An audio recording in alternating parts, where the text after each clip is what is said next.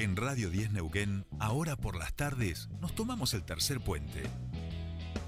Soledad Britapaja Sánchez y Jordi Aguiar Burgos. Te acompañan todas las tardes. De 15 a 17.30. Información, análisis, entrevistas, música en vivo y columnistas de todos los colores y sabores.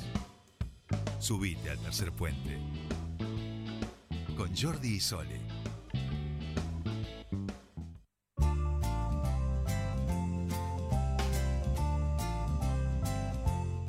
Seguimos, ya estamos en comunicación con nuestra siguiente entrevistada. En este caso la saludamos a Angélica Riquelme, ella es integrante del dispositivo de atención a varones de aquí, de nuestra región, de, y es también integrante de la Comisión Interpoderes de la Legislatura. Nosotros venimos charlando con distintas integrantes de cómo son estos avances y en este día 25 de noviembre también queríamos charlar un ratito con ella. Angélica, muy buenas tardes, te saludan Soledad Brita Paja y Jordi Aguiartes. Bienvenida a Tercer Puente.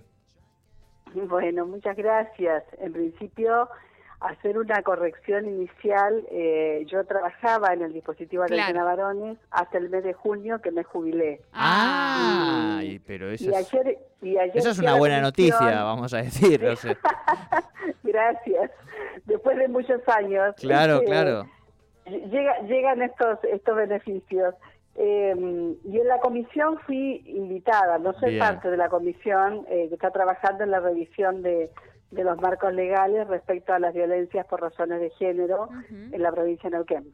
Así que ayer estuve mm, como invitada en, la comisión y bueno, este, contando un poco también lo que lo que ha sido el proceso histórico, digamos, desde que se modificaron, eh, desde que se sancionaron estos dos marcos legales en la provincia, que ayer se cumplieron 10 años, porque fue el 24 de noviembre del 2011. Claro. Eh, en esa, en esa invitación, contanos un poco, bueno, cómo, cómo has visto, cómo estás viendo esta comisión, eh, también desde tu experiencia, justamente eh, estos avances, ¿no? Que siempre hablamos que en el último tiempo ha habido en materia legislativa, en materia también simbólica en muchos casos, pero que cuando seguimos viendo algunos datos, algunos mecanismos en los distintos niveles de gobierno también, vemos que falta muchísimo por hacer. Eh, exactamente. Yo creo que cuando hacemos un análisis, este, trazamos una línea histórica, eh, la provincia de Neuquén fue una de las provincias que primero adecuó su legislación interna de acuerdo a los este, compromisos asumidos por Argentina respecto a la CEDAW, respecto a Belén de Pará y convenciones internacionales de erradicación de la violencia este, hacia las mujeres. Luego, en el 2009-2010 se sanciona la ley nacional, la 26485, que habla de todas las violencias este, que padecemos las mujeres, porque acá no nos excluimos ninguna, em, tanto las violencias este, producidas, digamos, en relaciones vinculares o violencias producidas en los ámbitos institucionales, laborales, eh, violencias obstétricas, este, en fin, todas las violencias que se puedan imaginar están este, enumeradas y mencionadas y visibilizadas en esta ley nacional. A raíz de esto, eh, la provincia de Neuquén decide convocar a una comisión para revisar el texto de la ley 2212, que es una que era una ley específicamente para abordar las violencias en el ámbito familiar. Eh, entonces se crea esta comisión legislativa, se trabaja sobre el marco de la 2212 y se sanciona la 2785, que, que es la ley que la provincia de Neuquén aborda la violencia respecto a los contextos vinculares y también se incorporan las relaciones de noviazgo, violencia hacia los niños, hacia los niños, adolescentes, población adulta mayor, población con discapacidad, eh, exparejas, o sea, se amplía también el concepto, digamos, de familia, este, eh, tomando, digamos, como paraguas la ley nacional. Bien, Angélica, tenemos que irnos un, rápidamente un minutito a las noticias. ¿Podemos continuar hablando en 60 segundos? Ahora te, llamamos también de vuelta, ¿te parece? Así podemos charlar más tranquilos. Sí, cómo no. Perfecto, muchas gracias. Enseguida continuamos la charla este, que estamos teniendo. Vámonos rápidamente a las noticias y ya volvemos con más Tercer Puente. Bien, continuamos aquí en Tercer Puente. Este, estamos hablando, en este caso, con Angélica Riquelme, ella es ex integrante del dispositivo de atención a varones de nuestra provincia. Ayer fue invitada a la Comisión Interpoderes de la legislatura, que está abordando eh, la temática en torno a la revisión del sistema normativo este, de las cuestiones que tienen que ver con la violencia de género. Y estábamos charlando con ella de estas primeras impresiones de, eh, a la luz del proceso histórico, cómo está haciendo estas revisiones. Angélica, eh, ¿estás por ahí? Sí, sí, sí, acá estoy. Ah, perfecto. Bueno, muchísimas gracias por aguardarnos estos minutitos. Eh, te han llegado un par de mensajes también a la radio saludándote. Una grosa Angélica nos mandan por acá. Así que, bueno, bienvenido sea. Oye, el recorrido que una ha hecho no ha sido en vano, quiere decir. Así que te transmitimos esos mensajes que te están llegando de saludos. Y retomamos, si te parece, eh, por donde lo habíamos dejado, que era un poco, iniciabas este recorrido en este proceso de, incorporación a, a nuestro marco normal normativo de, las cuestiones de género y sus revisaciones necesarias, ¿no? Perfecto, sí, sí. Eh, mira, en este 25 de noviembre eh, tenemos que seguir este, lamentando, digamos, los este, índices de femicidio en el país y también en la provincia. Así que yo te diría que si bien han habido avances, porque no se pueden desconocer, avances en el plano legislativo, eh, hay un, no hay un, correlato, digamos, de esos marcos jurídicos respecto a las políticas públicas y donde más se ve, digamos, la ausencia del Estado es en este, las partidas presupuestarias necesarias para crear y para reforzar equipos de acompañamiento tanto a víctimas de violencias como a quienes ejercen las violencias. Eh, la provincia de Neuquén tiene ocho, nueve dispositivos, que ahora se ha creado uno recientemente en el Hospital de Plotier, para la atención a varones eh, denunciados por ejercicio de violencia. Eh, entonces, si, uno se pone a pensar, digamos, y hacemos este, este trazo histórico desde el 97, que se crea, que se sanciona la primera ley en la provincia, eh, cuyo texto se modifica en el 2011 eh, y ya tenemos 10 años también de, de, estas, de estas dos leyes, digamos, este, nuevas, porque se modifica absolutamente el texto eh, legal, pero no se deroga la, ley en sí, justamente para dar cuenta del recorrido histórico. Entonces, es 22.2 y su texto modificado 2785.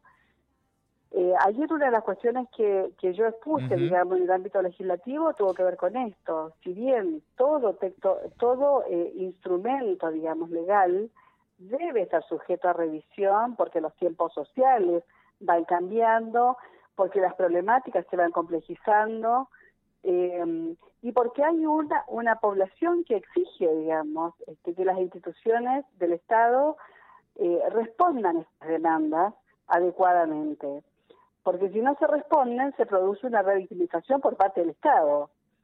Entonces, este, en medida que no se destinen presupuestos este, para reforzar equipos de, de, atención, para acompañar, para hacer acompañamientos integrales en estas situaciones, eh, estamos bastante lejos de, eh, yo te diría casi una expresión de deseo hablar de disminución o erradicación de la violencia por razones de género. Claro. Bien. Em, en, en, relación, ayer hubo varias exposiciones, Angélica, entiendo que eh, hay como, bueno, posiciones encontradas, un poco lo ibas planteando y demás. Eh, una de las opiniones vertidas en el día de ayer, y creo que fue, y no quiero, no quiero equivocarme, creo que fue el presidente del Colegio de Abogados, eh, entendía que no no hay, no tiene que haber hoy una modificación, que en realidad eh, hacer modificaciones a las leyes, que las leyes no iban a solucionar el problema, que lo único que hacían era eh, eh, de alguna manera terminar siendo punitivistas o colaborar con un, con un, con una, con un régimen punitivista, pero que no iba a colaborar con la situación. En el sentido, bueno, con toda la experiencia que, que, tenés en esto y todo el trabajo que, que has realizado, eh, ¿qué pensás eh, de, ese tipo de, posiciones en relación a esto? Eh, sí, el doctor Marcelo Iñiguez, como presidente del Colegio de Abogados y Abogadas de la provincia de Neuquén, lo que planteaba es que se necesita también un código específico, un código para abordar las este, eh, código procesal de familia, que él dijo que había varias provincias que lo tenían. eh, también habló de las experiencias de España y también habló que la violencia siempre es una situación de desborde y con lo cual eh, eh, coincido, o sea, donde hay violencia, digamos, hay desborde. El tema es que hay que crear bordes justamente y esos bordes los tiene que crear el Estado a través de sus políticas. Eh, tiene que haber eh, usos suficientes para no este, que las mujeres víctimas no sigan circulando este, y, profundizando esa ruta crítica. Eh, que denuncian, que denuncian, que, denuncian. Fíjate que el contexto de pandemia inclusive quedó mucho más expuesto la ausencia de audiencias con el juzgado, con el juez o la jueza que tenía que intervenir. O sea, que un mecanismo tan importante como la audiencia, donde ese juez o esa jueza debe este, implementar medidas cautelares, medidas de protección, también quedó diluido. Hay un alto porcentaje de situaciones, de denuncias este, que no han llegado a audiencia. Y ese es otro gran tema que hay que empezar, digamos, a visibilizar. Porque a veces son las mismas instituciones, digamos, que vacían de contenido el instrumento. En este caso, las leyes este, provinciales que tenemos para, este, para que el Estado intervenga porque se sabe que la violencia es una problemática social, compleja, donde intervienen un montón de factores, pero lo que sí está claro, digamos que hay que intervenir para producir estos bordes, para, garantizar protección, para disminuir los riesgos, para evitar que se sigan produciendo femicidios, porque son este, muertes anunciadas.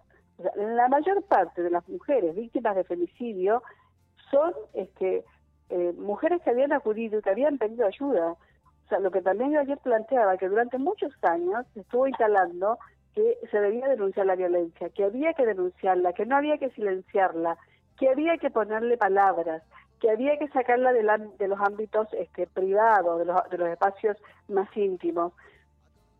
Bueno, se logró, yo creo, ese objetivo. Las mujeres empezaron a denunciar y más tempranamente y acompañada por un movimiento feminista muy fuerte, que en buena hora, y cada vez las mujeres que denuncian son mujeres más jóvenes. No esperan a estar 20 o 30 años en un vínculo abusivo para pedir ayuda. En buena hora que se empezó a denunciar. Ahora, las mujeres denuncian y las respuestas que reciben de las instituciones del Estado son muy precarias y muchas veces inexistentes. Claro, claro. Claro, claro. Bien, bien muy, muy clara y muchísimas gracias por tu tiempo con nosotros aquí en Tercer Puente. Por favor, cuando quieran, este, estamos muy involucradas y comprometidas con estos temas y ojalá en algún momento podamos salir a levantar las banderas de disminución o erradicación de las violencias por razones de género. Bueno, muchísimas gracias, Muchísimas, muchísimas gracias por tu tiempo. Bueno, gracias a ustedes.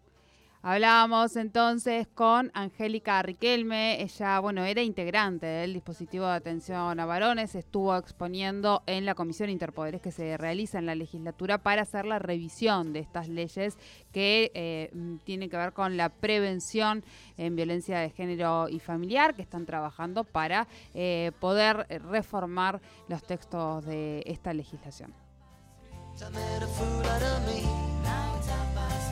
Oh, baby, can't you see? So tell me.